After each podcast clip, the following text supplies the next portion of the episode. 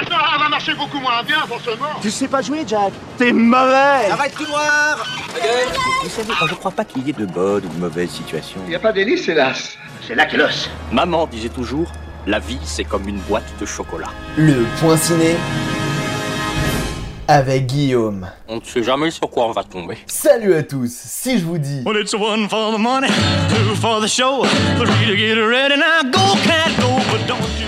mais également to wail.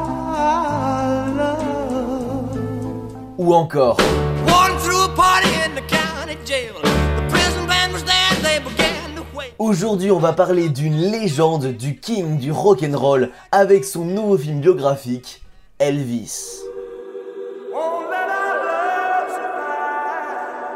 Il y en a certains qui voudraient me faire passer pour le méchant de cette histoire. Let's don't let a good thing die.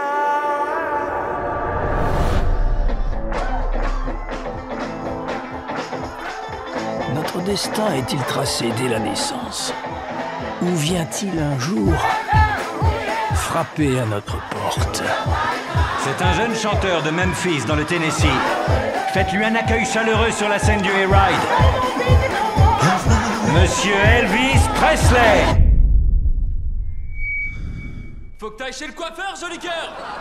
Elvis Presley, c'est avant tout la rencontre de deux hommes. Elvis Aaron Presley, jeune homme maigrichon avec sa coupe banane, sa gestuelle provocante et son talent à soulever des foules, et le colonel Thomas Andrew Parker, l'impresario ou manager d'Elvis. Alors en réalité, il n'est pas du tout colonel, a fui son pays à cause d'une affaire morbide jamais élucidée, et a en réalité un nom bien néerlandais. Oui, il a piqué le nom de Tom Parker à l'officier qu'il a enrôlé dans l'armée américaine. Bref, après avoir été manager de plusieurs noms, il découvre ce jeune Elvis Presley âgé de 19 ans et demande immédiatement à signer un contrat d'exclusivité du chanteur. Alors non, il n'a jamais eu l'oreille musicale, mais recherchait avant tout l'appât du gain et a été totalement sidéré par l'effet que produisait Elvis sur les jeunes spectateurs.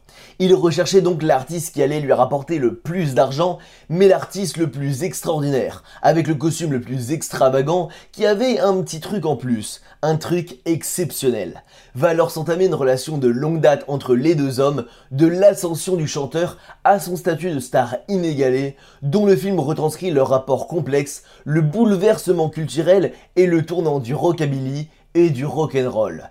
Pour découvrir la vie d'une star, d'une icône au travers de ses problèmes et de ses opportunités, eh bien, je vous laisserai découvrir ça au cinéma. Bon, vous imaginez bien que le plus dur pour un film biographique, c'est le casting. Pour le rôle du King, Austin Butler a eu vent du projet du film et a tout lâché pour décrocher le rôle.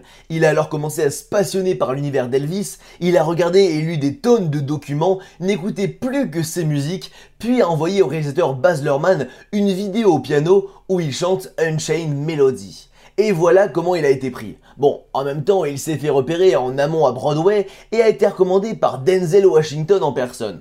Tout simplement. Bon, il a eu beaucoup de séances vocales car il a réellement sa voix pendant certaines chansons du film, et comme le film retrace toute la carrière d'Elvis, l'allure finale du chanteur en surpoids nécessitait 5 heures de maquillage, très lourd à porter et difficile pour respirer.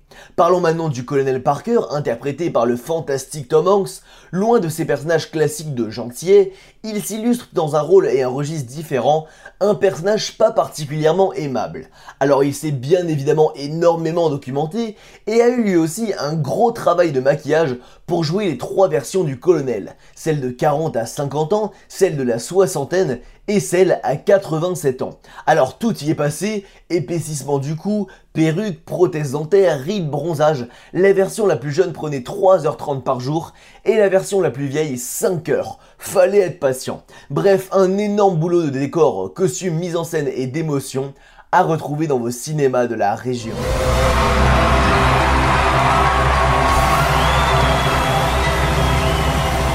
Le plus grand spectacle sur Terre Et comme chaque mercredi annonce la sortie de plein d'autres films, je vous invite à découvrir sans plus attendre Buzz l'éclair, L'homme parfait ou encore Les goûts et les couleurs. C'est déjà la fin du point ciné de cette semaine. Je vous invite directement à aller sur YouTube et taper l'apprenti ciné pour en apprendre bien plus sur le monde merveilleux du cinéma. Et je suis également sur Instagram et Facebook, le même nom, l'apprenti ciné. En tout cas, on se donne rendez-vous la semaine prochaine pour un nouveau point ciné. Et coupez